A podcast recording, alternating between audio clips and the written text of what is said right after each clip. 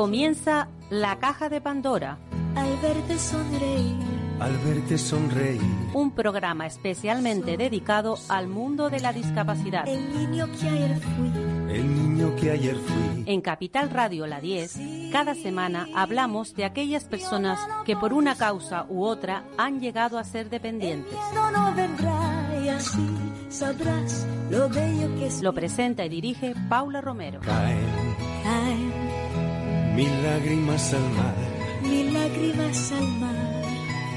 Tú Hola amigos, aquí de nuevo semanalmente pues tenemos este programa solidario que con el que estamos muy a gusto y con el que seguimos pasando años porque ya ya llevamos 11 años en antena eh, pues ayudando en lo que podemos a, a las personas que tienen alguna discapacidad y desde luego mm, ayudando, ayudando, mm, pues han salido muchas, muchas ONG que tratan de eso, de ayudar, de apoyar. Y hasta ahora, siempre que hemos hablado con, con asociaciones, mm, pues hemos, hemos visto cómo eh, lo que se trata es de ayudar a, a la persona que tiene la discapacidad. Pero hoy, hoy quiero hablar con alguien, con una persona que lleva una asociación que se llama Famitea, y que esta asociación lo que busca es también el apoyo a, a los padres. Espero que esté Débora al otro lado del teléfono. Débora, Sí, hola, buenos días, Paula. buenos días. Débora, eh, esa idea, ¿cómo surgió? Esta necesidad Eh. es muy grande, pero ¿cómo surge, cómo se te ocurre la idea de, de, de montar algo tan, tan estupendo y tan necesario? Bueno, en primer lugar me gustaría hacer una puntualización. La asociación se llama Estia y Ah, el Estia. proyecto, sí, dentro de, de la asociación, el proyecto específico para familias con hijos con TEA es Famitea, ¿vale? Vale, perdona, pero yo pensaba no, no que era... pasa nada. No sé por qué la idea que tenía era que se llamaba Famitea. Yo decía, bueno, familias con TEA. Sí, es que ahí vamos con nuestra bandera, ¿no? De Famitea por todos lados, muy orgullosos que estamos de nuestro proyecto y, Pues sí, y sí, bueno, a lo mejor a lo mejor en nuestra conversación pues no no hablamos del nombre de la asociación, pero bueno que Estia, que es pues, importante porque es la que la que nos apoya, ¿no? Claro, claro, Obviamente. sin duda. Mira, eh, esta idea pues nada, surgió de, de una mente privilegiada, obviamente, que sabe muy bien cuáles son las necesidades de las familias que, que tienen hijos con TEA. Aparte también hicimos algunos estudios de, de los estudios científicos, ¿no? Que, veíamos por allí que avalaban pues que había estas necesidades y, nada, investigando vimos que, no están cubiertas, desgraciadamente y, y se nos ocurrió pues que lo mejor era intentarlo y empezamos ahí con algo muy pequeñito a ver si funcionaba y estamos súper contentos con, con la evolución de, del proyecto y con poder ayudar cada día a más familias. Claro. Esto, esto es lo que, lo que se, se ve, o sea, lo que se podría ver desde fuera. Pero realmente, ¿cómo funciona? ¿Quién puede acceder? Eh, ¿Qué requisitos son necesarios? Bueno, todas estas cosas que alguien que nos esté escuchando y que tenga pues un, un crío con, con TEA, eh, que sabes que al principio mm, hay una desorientación muy grande por parte de los padres. Eh, ¿cómo, ¿Cómo pueden acercarse a, a Estia? ¿Cómo, ¿Cómo se pueden integrar en este, en este colectivo? Sí, eh, nosotros, aparte de que en la página web puedes ver el, el proyecto con el folleto, etcétera, que tiene eh, los, los correos y los teléfonos a los que puedes puedes acceder, ¿no? Para solicitar información, estamos abiertos a, informar a, cualquier familia que lo necesite. Siempre intentamos hacer una primera entrevista inicial en la que le explicamos bien lo que es el proyecto, eh, porque lo que queremos es que, que participen y que se involucren, es lo único que pedimos a, a las familias a cambio de, de los servicios, ¿vale? Porque se trata de, de un proyecto que es gratuito para las familias y, bueno, los requisitos que tienen que cumplir es que sus hijos tengan entre 2 y 10 años y simplemente que tengan señales de alarma. Es algo que nos parece súper importante en el proyecto, que tuvimos muy claro desde el principio, que no era necesario tener un diagnóstico porque entendemos que si no, quedaría fuera todas esas familias que acaban de empezar a ver esas señales de alarma en sus hijos y, y es donde surge ese mayor sentimiento de soledad, ese mayor sentimiento de no saber qué hacer, a quién recurrir y ahí es donde nosotros queremos estar. También queremos estar en, las familias que ya tienen un camino recorrido y que siguen necesitando apoyo, por supuesto, porque es una situación complicada la que la que tienen los padres y madres que tienen hijos con TEA, obviamente, pero esas familias que acaban de empezar tienen mayor necesidad. Por eso hemos quitado lo de necesitar el diagnóstico que vemos por ahí que es algo muy muy usual, ¿no? Que se ponga como criterio y simplemente con tener algunas señales de alarma, pues ya pueden acceder al proyecto y estar en los servicios y bueno, si luego resulta que no esté, pues nada, pues es otra cosa y no pasa nada, pero siempre pues la atención temprana y siempre el bienestar de los padres puede ser útil tanto con TEA como sin TEA, así, que no va a ser nada negativo que esté en el, proyecto hasta saber cuál es el, el diagnóstico final. Vale, o sea que podemos encontrarnos con que unos padres acuden a, a esta asociación y salir de ahí, digamos, con el diagnóstico? ¿Es probable que...? nosotros no, nosotros no damos el diagnóstico, ¿vale? Nosotros no, no, no intervenimos directamente con los niños, intervenimos con los padres. Es verdad que no somos una asociación de las que hace diagnóstico, pero sí asesoramos y sí, y sí decimos dónde pueden ir y si les ayudamos a tramitar eh, todo lo que tengan que tramitar de cara a una discapacidad, si al final surge o una dependencia o a pedir ayudas o lo que necesiten, que de eso se trata eh, uno de los servicios que tenemos, que es el servicio de apoyo y orientación sociofamiliar, que lo lleva a cabo una trabajadora social.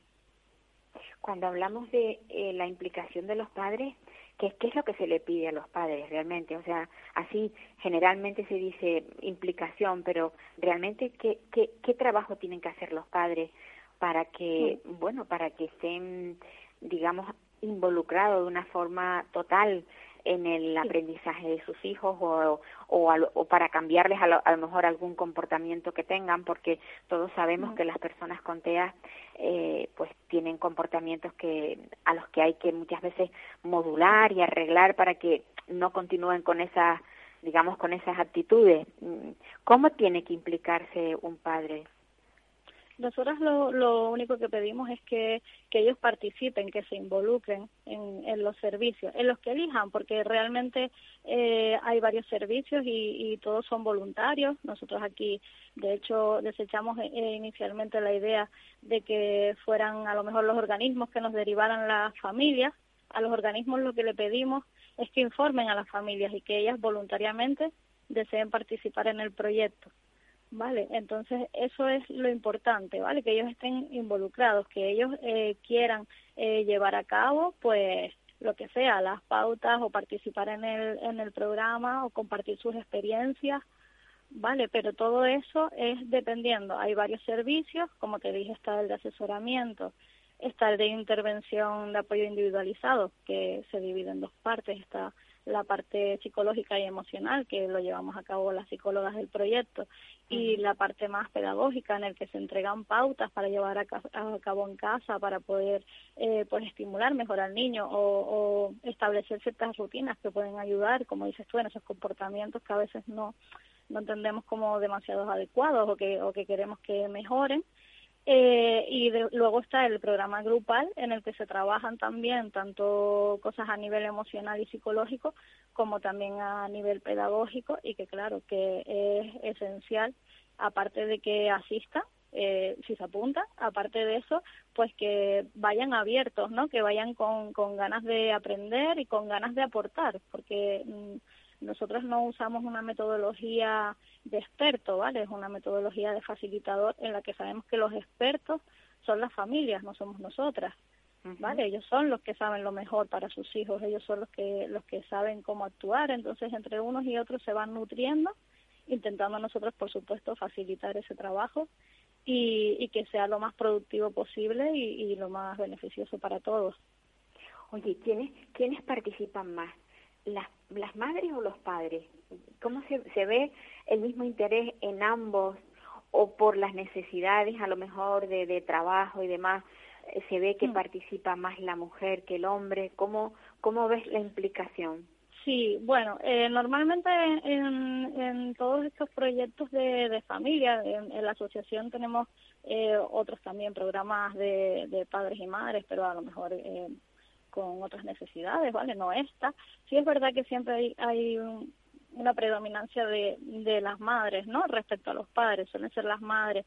Eh, también en las familias con TEA eh, es muy usual pues que la madre haya tenido que dejar el de trabajar fuera de casa para, poder atender mejor a las necesidades del niño, ¿no? Porque saben que es más demandante a lo mejor que, que en otro tipo de familia. Y, y suelen participar más las madres, pero estamos bastante orgullosas de decir que de los proyectos que conocemos es de, vamos a decir, en el que más participan padres. Vamos a poner a lo mejor eh, hace tiempo que no actualizo los datos, pero la última vez nos salió un 20% de padres y eso es un logro bastante un porcentaje bueno, sí, sí. Sí, en, en un proyecto para, para madres y padres. Y, sí, tenemos padres que participan en el grupal, que es súper beneficioso porque hay que tener en cuenta las dos partes y hay padres que participan en, su intervención individual y en el apoyo. O sea, hay familias muy diversas y también hay padres muy implicados que vamos, es una muy buena noticia. A pesar de ello, nos gustaría que fuera más. Por eso, por ejemplo, mañana tenemos un taller de coparentalidad en el que vamos a trabajar esos aspectos también con nuestras familias.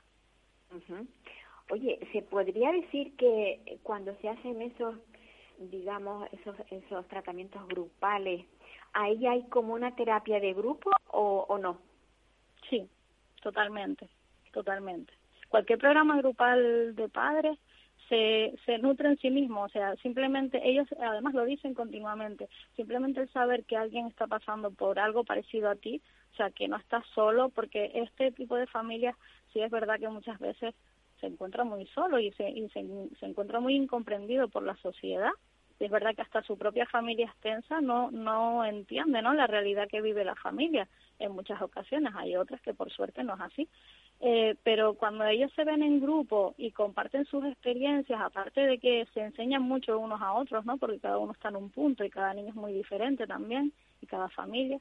Aparte de eso es como un bienestar en sí mismo solo de estar allí en el grupo. De todos modos, nosotros nuestro grupal no solo se nutre de eso, o sea, no es solo que vayan allí a compartir cualquier cosa, sino intentamos trabajar aspectos determinados aspectos que consideramos que son importantes que trabajen la familia y que está semiestructurado, pero eh, la, metodología es experiencial y, y entonces, bueno, son actividades muy dinámicas y que necesitan de su participación para, para salir adelante. Por eso siempre decimos que la participación es muy importante, porque no es que nosotros formemos y ellos reciban, sino que entre todos construimos el conocimiento cuando una de las primeras cosas que surgen eh, cuando tenemos un hijo de estas características, el primer eh, golpe es muy duro. Mm, mm. Eh, llegar a la aceptación, ¿tú crees que es más fácil eh, conociendo a más personas que viven tu mismo problema? O, o cada individuo debe asumirlo como pueda, hacerse fuerte? ¿Cómo, ¿Cómo es la cosa? Depende mucho también de, de, en qué eh, parte del camino esté, ¿no? Y cada uno lo vive de una manera muy distinta, incluso en la misma familia. Eh, el padre y la madre llevan un, un, duelo distinto, obviamente. Hay gente que incluso dice, pues yo no pasé el duelo, yo directamente acepté y ya está. Luego, bueno, puede ser que, que vengan las consecuencias un poco más adelante. Pero sí es verdad que cada uno lo vive distinto, pero en la mayoría de los casos el, el conocer a otras personas que están pasando por lo mismo o que ya lo han pasado es bastante esperanzador para ellos y les ayuda a dar un pasito más. Nosotros trabajamos mucho, eh, tanto en el grupal como de manera individual, ese proceso de, duelo, o, o a lo mejor esa, e, esa expresión no les gusta mucho a algunas familias, pero bueno, ese camino hacia la aceptación es donde van a venir las mejores soluciones para sus hijos o hijas. Claro, es que a mí, a mí tampoco me ha gustado mucho eh, nunca ese, ese duelo porque es como si se tuviera muerto el, la persona que tú esperabas y en mm. realidad no es así, sencillamente la persona que esperabas a lo mejor la has idealizado y, y no viene tan perfecta como tú la esperabas, ¿no? pero quizás, quizás a lo mejor ahí eh, lo que hablábamos, la aceptación. Mm, sin duda, eh, la aceptación beneficia al crío, ¿verdad? Por supuesto, tanto la aceptación y, cualquier eh, mejora en el estado psicológico emocional del padre o madre mejora el desarrollo del hijo, obviamente. Si tú tienes que estar bien para poder dar lo mejor de ti, o sea, es más fácil dar lo mejor de ti cuando estás emocional y psicológicamente bien en, en general, no solo en el duelo, sino en, en el manejo del estrés, el manejo de la ansiedad o en cualquier otro aspecto que pueda surgir. ¿Tú notas, o sea, se ve mucha ansiedad en, en las familias que tienen un hijo con, con estas características? Sí, sí, hay bastante, bastante estrés y bastante ansiedad en estas familias, en, en los padres y, y las madres, incluso eh, hay una tendencia a alguna comor comorbilidad con, con otros trastornos psicológicos.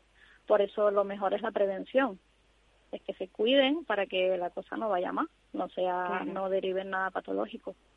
Es que la conclusión que saco yo de esta asociación es que sencillamente están cuidando del cuidador, ¿no?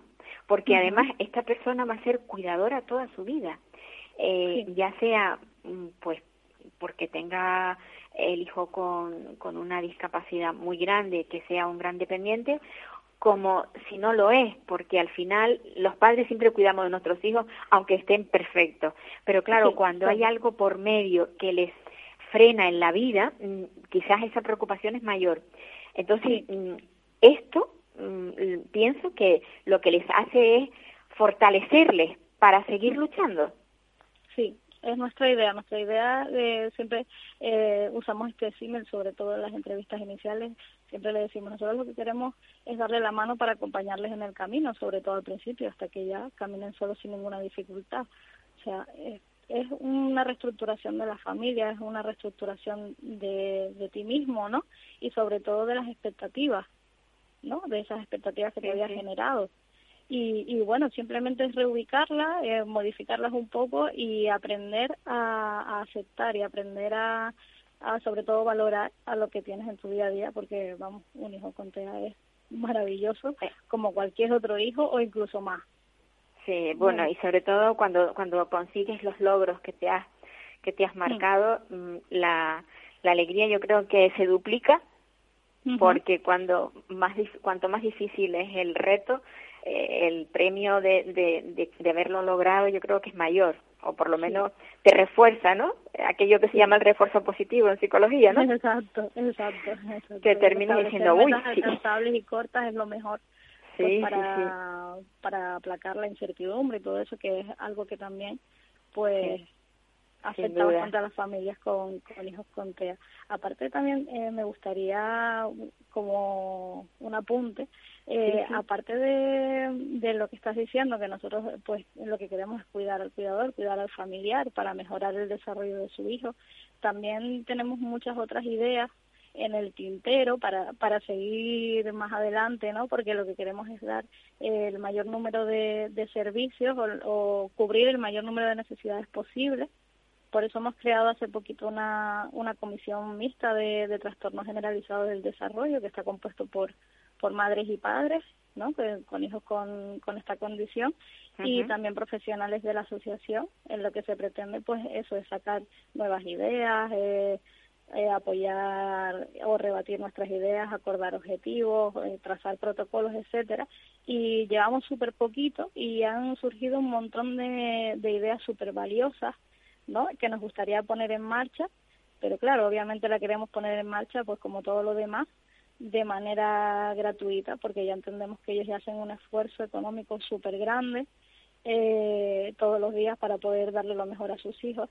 Y para eso necesitamos, obviamente, una colaboración económica pública, ¿no? Una financiación por parte de las administraciones y, y los ayuntamientos. Y aprovecho este medio para hacer un llamamiento a eso también te, adelantaste a lo que yo te iba a preguntar. ¿Ah, sí? yo te iba a decir, es que todo esto, todo esto, cuanto, o sea, cuantas más profesionales estén implicados, eh, se supone que hay que pagarlo, porque, a ver, todo profesional tiene su trabajo remunerado, ¿no? No se puede trabajar. Es muy bonito trabajar de forma altruista, pero no se puede vivir teniendo una profesión y trabajando de forma altruista porque hay que comer, ¿no? Entonces, yo me imagino que, que es una maravilla lo que estáis haciendo, o sea, que, que los padres no tengan que pagar, pero está claro que habría que aportar, o sea, que las administraciones, siendo un mm. servicio tan importante, porque es que, mm, a ver, yo siempre he dicho que cuando, cuando nace un crío de estas características, que no, no siempre sabes lo que tiene, porque mm. precisamente las personas con TEA eh, lo, lo, descubres a los dos años, pero te sientes tan, tan solo, ¿no? los padres se sienten tan solos que yo creo que cuando ya hay un problema que se ve claramente, eh, quizás debería la administración de tener ese apoyo, pero desde el principio, no, no pasado un tiempo. Entonces, cuando surgen ONGs como la tuya, eh, que están ayudando a las familias, eh, también habría que tener un aporte económico para que no se muera el proyecto. Sí, por ahora estamos financiados por el gobierno de Canarias desde el 2019. Bien. Pero sí es verdad que, que el proyecto cada día crece más y, bueno, toda financiación tiene un tope y nosotros lo que queremos es seguir creciendo. Hombre, y si, aumentan, si aumenta el, número de personas que se benefician de él, evidentemente ustedes tendrán que aumentar también el personal que lo atiende. Exacto. Todo es, claro, es una es algo que va rodando y que y que irá cayendo de por su peso de que hay que aportar más más eh, vamos económicamente estén ustedes más protegidos. Pues mira, eh, Débora, mm, sinceramente estoy muy contenta porque el proyecto yo creo que hacía mucha falta, muchísima falta. Gracias porque los padres, ya te digo, se sienten muy desprotegidos. Y lo digo en primera persona. Ya, yo ya he pasado de la época, ya me hice fuerte y dura solita, pero reconozco que cuando tienes este comienzo es muy duro, se llora mucho, se sufre mucho y se necesita ese apoyo mm, de profesionales que te, que te que te orienten incluso en muchas ocasiones cuando a lo mejor ni siquiera lo estás haciendo bien, ¿eh? porque no todos, o sea, los niños no vienen con un libro debajo del brazo, para empezar, y esto es menos. Sí, Débora. Hace falta mucha guía, mucha orientación y sobre todo mucho apoyo. Pues sí, un abrazo muy fuerte. Nada, a ti. Muchas gracias. Gracias por, por el proyecto. gracias. Bueno, pues esto es lo que hay de este proyecto que se llama Estia y que yo confundí con Famitea, que está dentro del proyecto, o sea, dentro de la asociación Estia está el proyecto Famitea. Y bueno, como ustedes han visto, pues eso es una ayuda a, a los padres y a las madres que, que bueno, que se encuentran desorientados cuando, cuando se inicia esa lucha, en este caso con, con niños y niñas con trastornos del espectro autista, que cada día se detectan más casos y que son tan necesarios los apoyos externos para poder seguir adelante. Y ahora vamos a ver si consigo hablar con Amelia Unter, no sé si estará al teléfono, si la habremos conseguido contactar con ella. Ella es la una asesora de, de un proyecto que también que se llama el proyecto se llama Baby Sleep Solution. Ella es Amelia Unter. Amelia, hola. Hola, Paula. ¿Qué tal? Bueno, acabo de terminar de hablar con una asociación que se dedica a apoyar a los padres, a los padres que tienen hijos con, con esto, con, con TEA.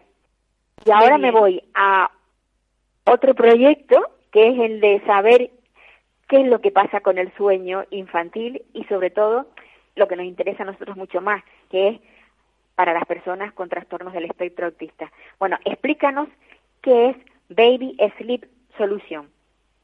Vale, pues Baby Sleep Solutions es un proyecto que lancé hace unos seis años para ayudar a las familias que tienen problemas de hábitos con los niños pequeños, eh, en principio, para ayudarles a crear rutinas y hábitos saludables para que puedan eh, descansar bien de noche. Como bien sabemos que cuando nace un niño no viene con un manual todos tienen esta frustración de cómo debería dormir, eh, cómo puedo ayudarle y por qué se despierta tanto por la noche, etcétera.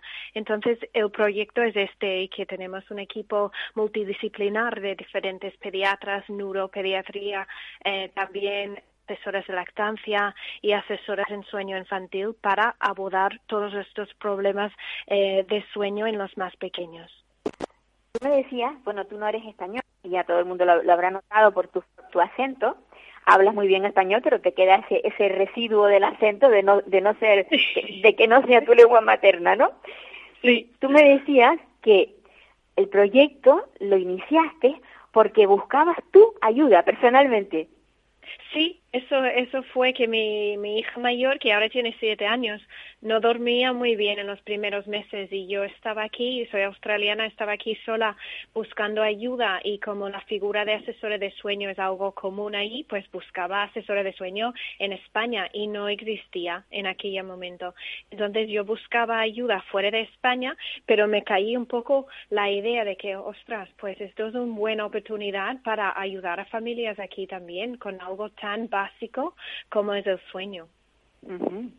Bueno, y ahora si lo extrapolamos a las personas con TEA, porque todos sabemos, y, quienes tenemos hijos con TEA, mm. sabemos que una de nuestras batallas es el sueño.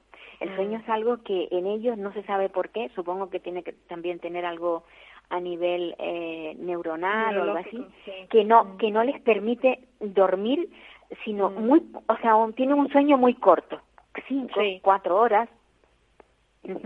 ¿Qué se puede hacer con este tipo de, de personas?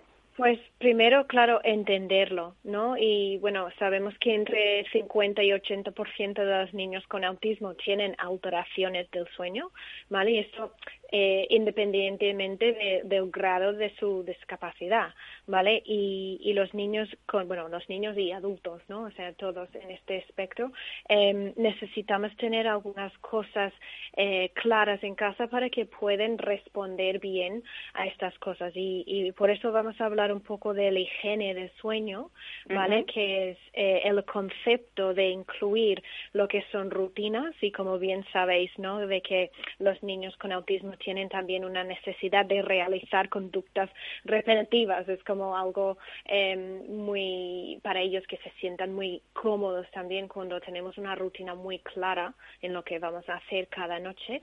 Eh, y nos fijamos mucho en los horarios, que también son importantes, especialmente con niños pequeños y si son de edad de dormir la siesta, eh, que incluimos siestas también para eh, facilitar el sueño y eh, dejarles un tiempo también para desconectar y regenerarse, porque es muy importante también que duermen algo durante el día. y el entorno positivo también incluimos en esta categoría, ¿no? O sea, la habitación donde vaya a dormir, que es el mismo sitio cada vez, cada noche, que las mismas personas son las que acompañen los niños o los adolescentes, adultos incluso, para conciliar el sueño y que el espacio es tranquilo, que, no hay muchos estímulos ni cosas que pueden eh, sobreestimular eh, las personas antes de antes de dormirse. ¿Qué le, qué le aconsejarías a a alguien que tiene un hijo de estas características. O sea, me, eh, te he oído decir que mm, es bueno que hagan una siesta, porque muchas veces a lo mejor malinterpretamos el tema y creemos, no, no, si duerme al mediodía, resulta que por la noche no va a dormir porque ya ha dormido. ¿Es contraproducente el que se haga una siesta para luego conciliar el sueño en la noche? No, para nada. De hecho, está recomendada que haya un tiempo de relax o tiempo de tranquilidad durante el día y con muchos es importante también que siguen ah, con una siesta para que puedan desconectar y descansar. Y esto realmente facilita el sueño nocturno y ayuda el sueño nocturno. Lo facilita. Bueno, tú mm. sabrás que eh, tú eres enfermera, me decías, ¿verdad? Sí. Y has sido y eres formadora de otras de otros profesionales. Exacto, entonces yo he creado mi, mi manera de formar a mi equipo, ¿vale? En respecto con el sueño, ¿vale? Pero todo mi equipo es sanitario también, que tienen aquí, están colegiados aquí en España y trabajan con niños en hospitales o niños, son enfermeras pediátricas y también ayudan con, con mi proyecto Baby Sleep Solutions para ayudar con los hábitos de sueño. Bueno, yo no sé eh, en general si se utiliza el mismo sistema en cuanto a la utilización de fármacos, pero está claro que las personas cuando tienen TEA y no duermen, a lo que se recurre ¿eh? siempre es a administrar pues determinados fármacos para que inicien el sueño. Hay niños que tienen trastornos para iniciar el sueño y entonces mediante pues una pastillita inicia el sueño, pero resulta que una vez que duerme las horas que su organismo, supongo yo, necesita, el niño se despierta y ya no duerme más. ¿Te, has, te has encontrado con casos de esa, como este que te estoy citando? Sí, mira, dependiendo del grado de discapacidad, ¿no? Pero sabemos que niños o, personas con, con autismo son, tienen la glándula peneal que no libera tanto cantidad de melatonina, ¿vale? Que es la hormona que nos ah. ayuda a conciliar y mantener el sueño. ¿Vale? Eso está, está estudiado y comprobado. Por eso también eh, los, bueno, los pediatras o los médicos eh, eh, recetan la melatonina para niños con TEA, ¿vale? Porque ayuda mucho más en la conciliación de sueño. Pero como dices tú, estos niños siguen teniendo despertares o problemas más allá en la noche. De hecho, todos los seres humanos tenemos varios despertares por la noche, en cuales somos capaces de volver a enlazar un ciclo de sueño y seguir durmiendo con la práctica y con el hábito. Como, como he dicho, el sueño es un hábito que hay que aprender, ¿no? Entonces, un niño o adulto que no es bueno en conectar los ciclos de sueño por su cuenta, a veces necesitan algún elemento, alguna persona, algún entorno adecuado para poderse conectar estos ciclos de sueño. Y tienen despertares que no son parciales, despertares completos, más allá en la noche, en que buscan recrear esa situación. Por ejemplo, si tú duermes con tu hijo, ¿vale? Y el niño asocia dormir con mamá en mi cama, me quedo tranquilo, estoy contento, eh, em, tengo a mi, mi mamá justo aquí.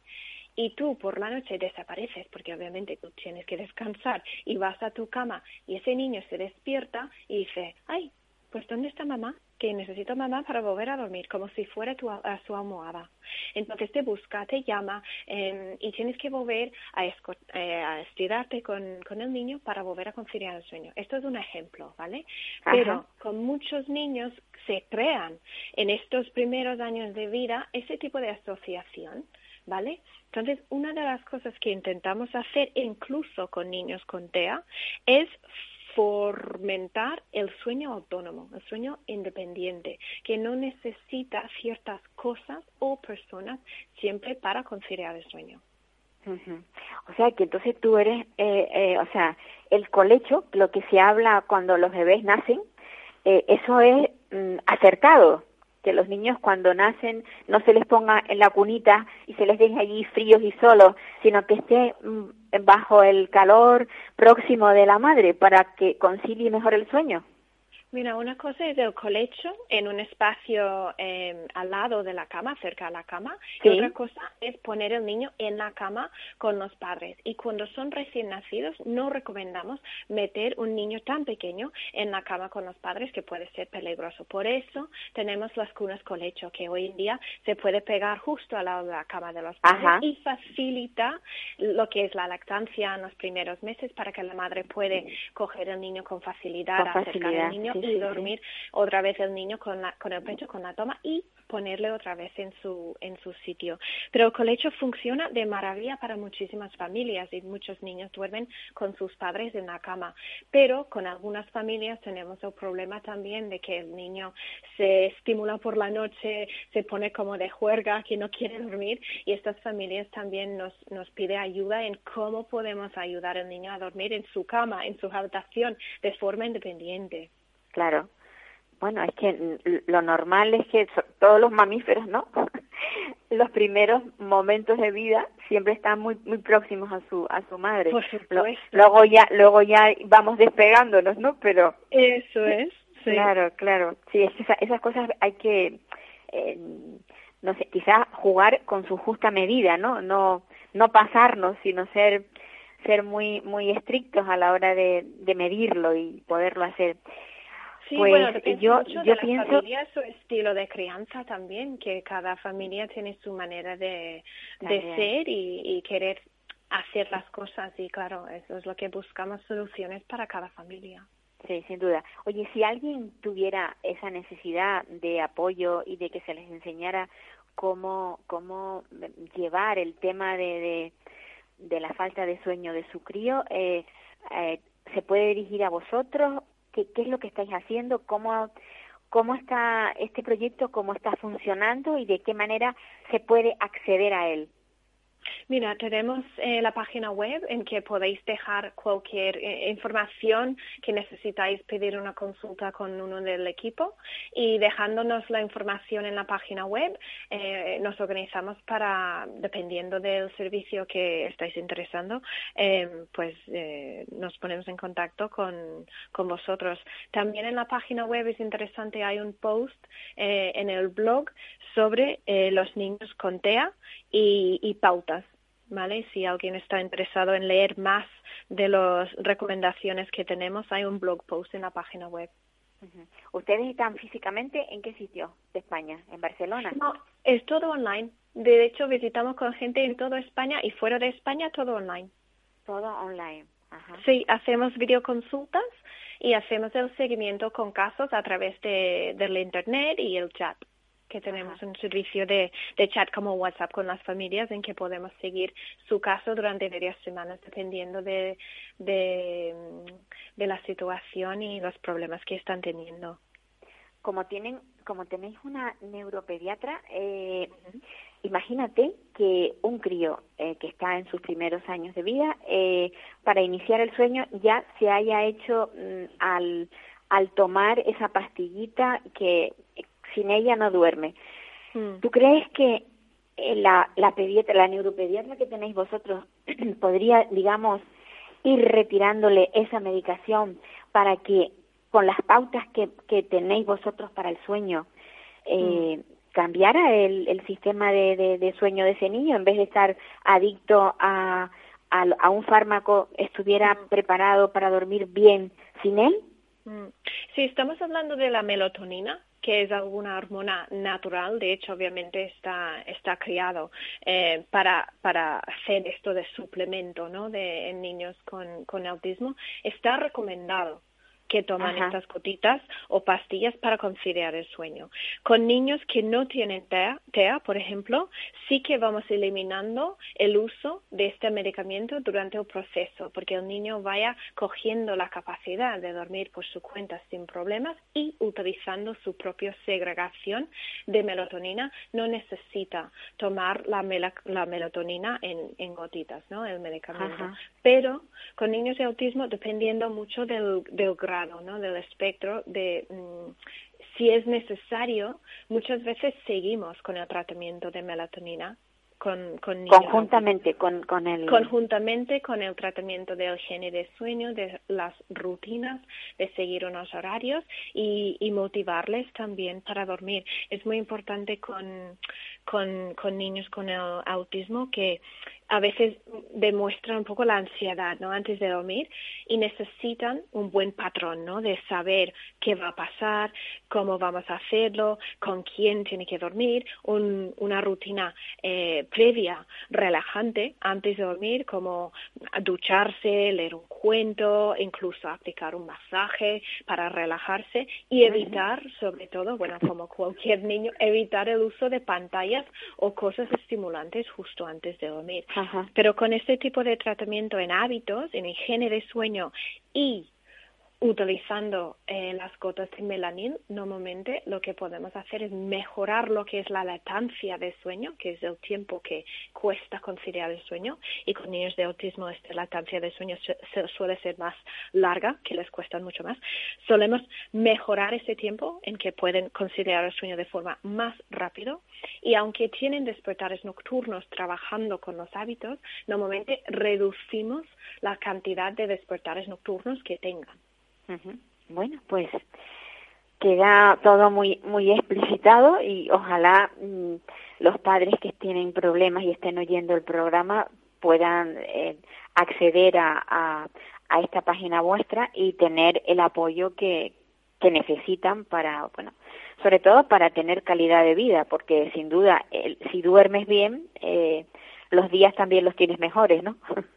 Sí, por supuesto. Y los padres que tienen niños con, con autismo obviamente sufren también el efecto del sueño fragmentado, que es lo, lo más problemático a largo plazo para la salud, ¿no? Porque no tenemos un, un descanso reparador, eh, tenemos varios despertares a lo largo de, de los años que que pueden ser, eh, bueno, malo también para la salud a largo plazo. Pues sí, nos puede pasar facturas.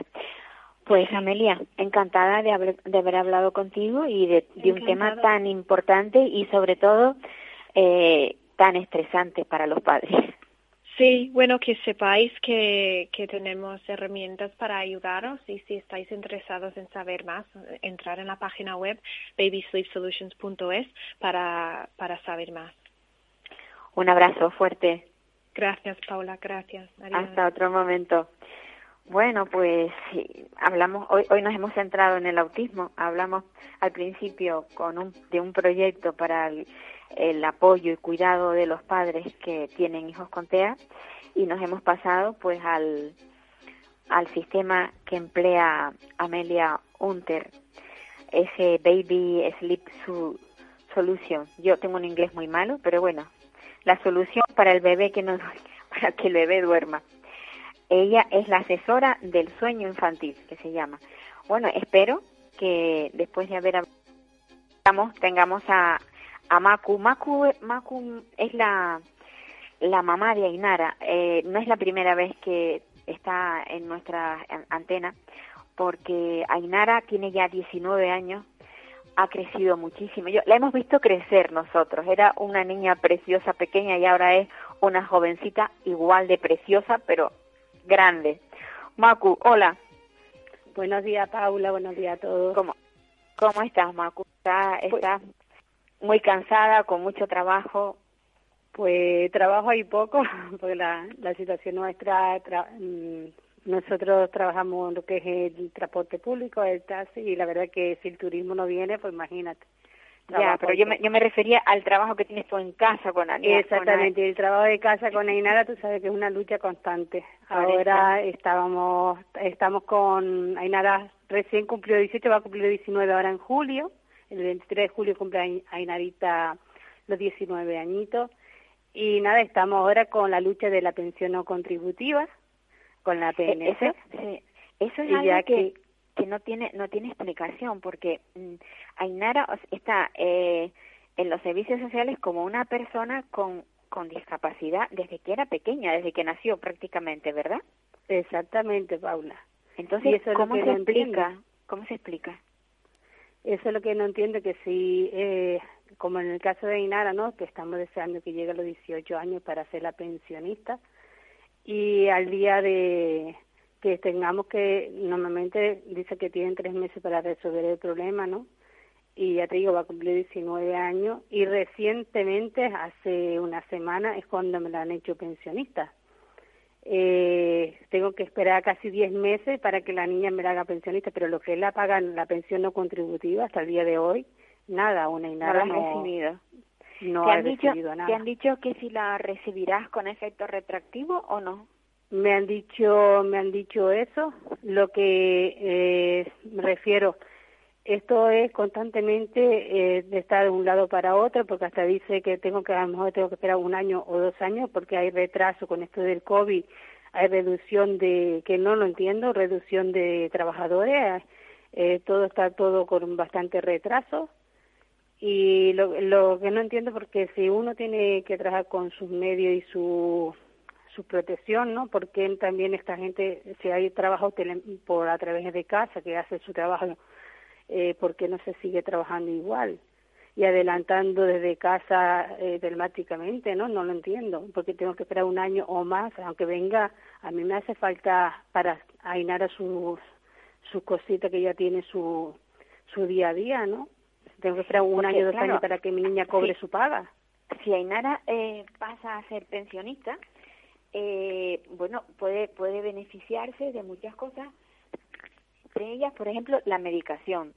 Eh, bueno, los pañales, que Ainara usa pañales y la- los usará siempre, ¿verdad?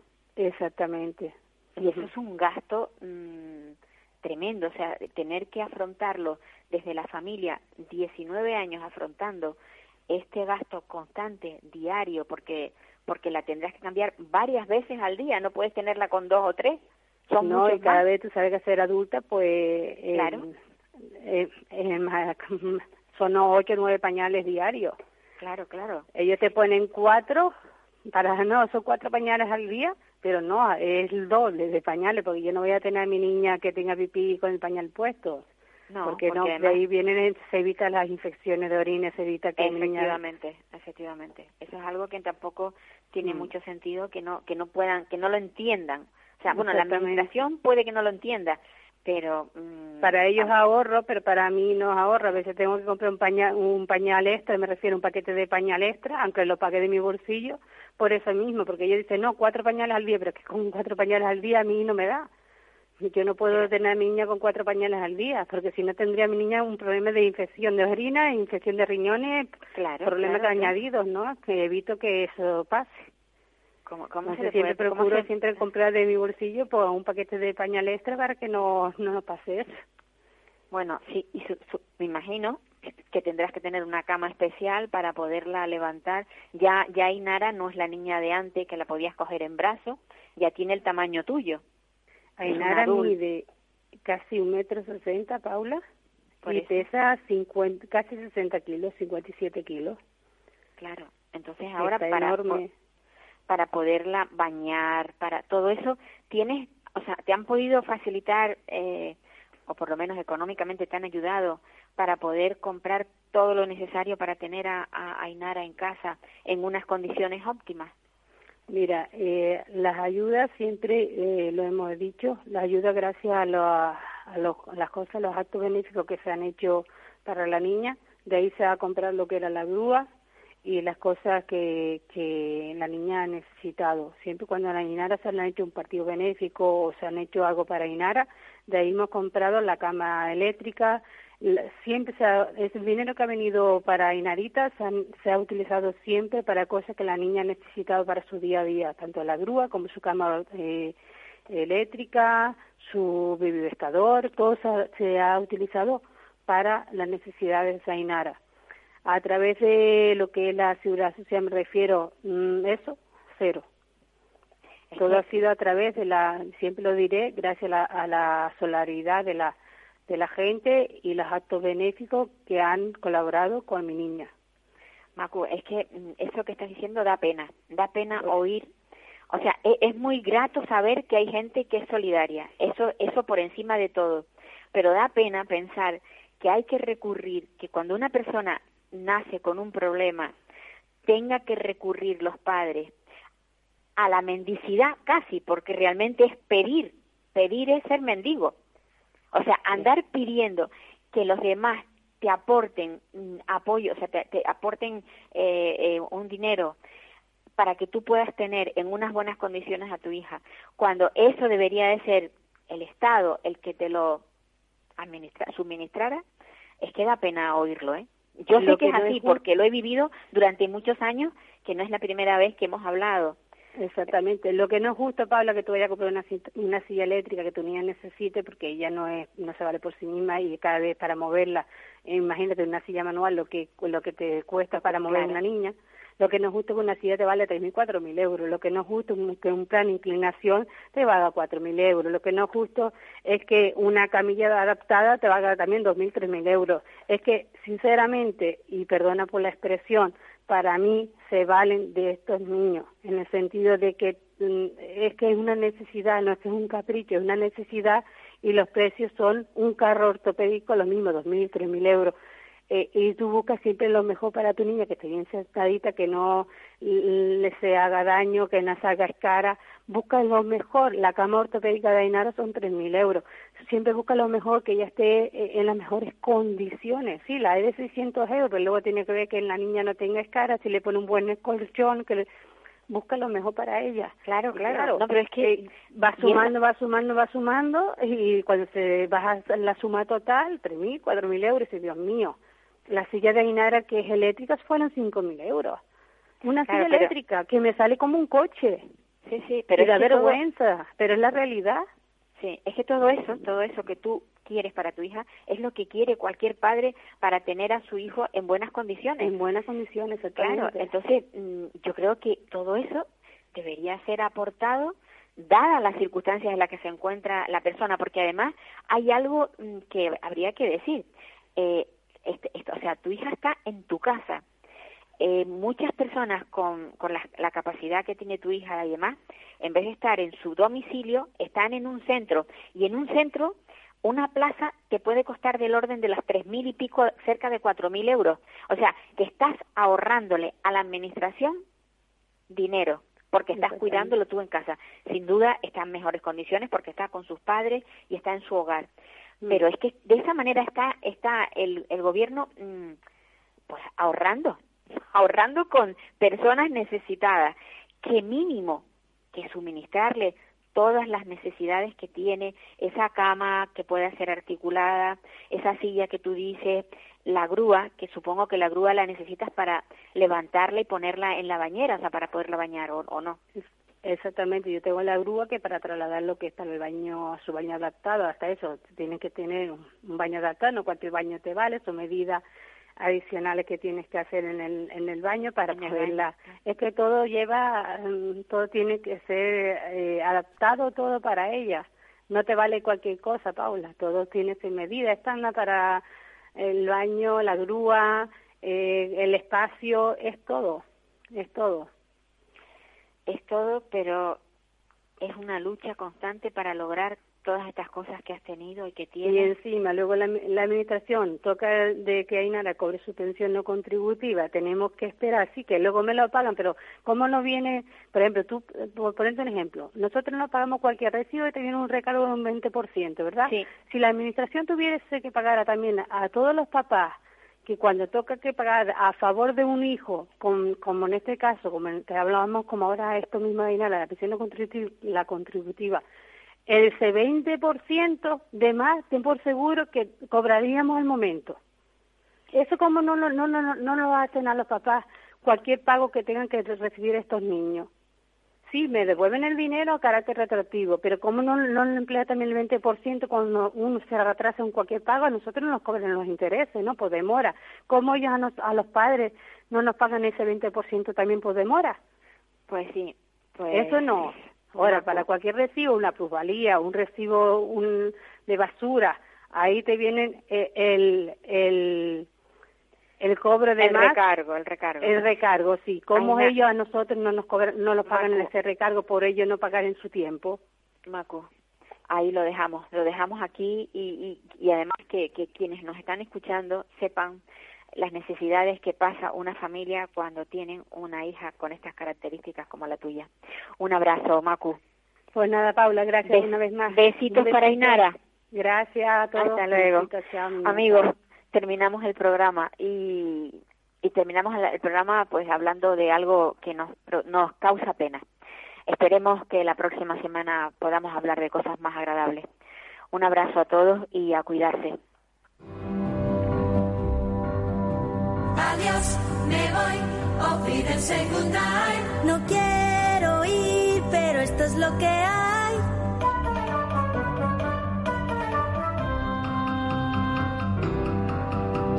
Adiós, me voy, olvídense nadie. Adiós, adiós, a usted, usted y usted.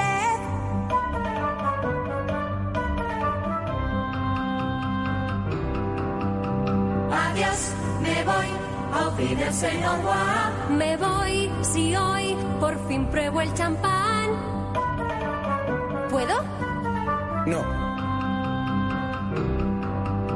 Me voy, goodbye, olvídense adiós. Me voy con un suspiro y un adiós, adiós.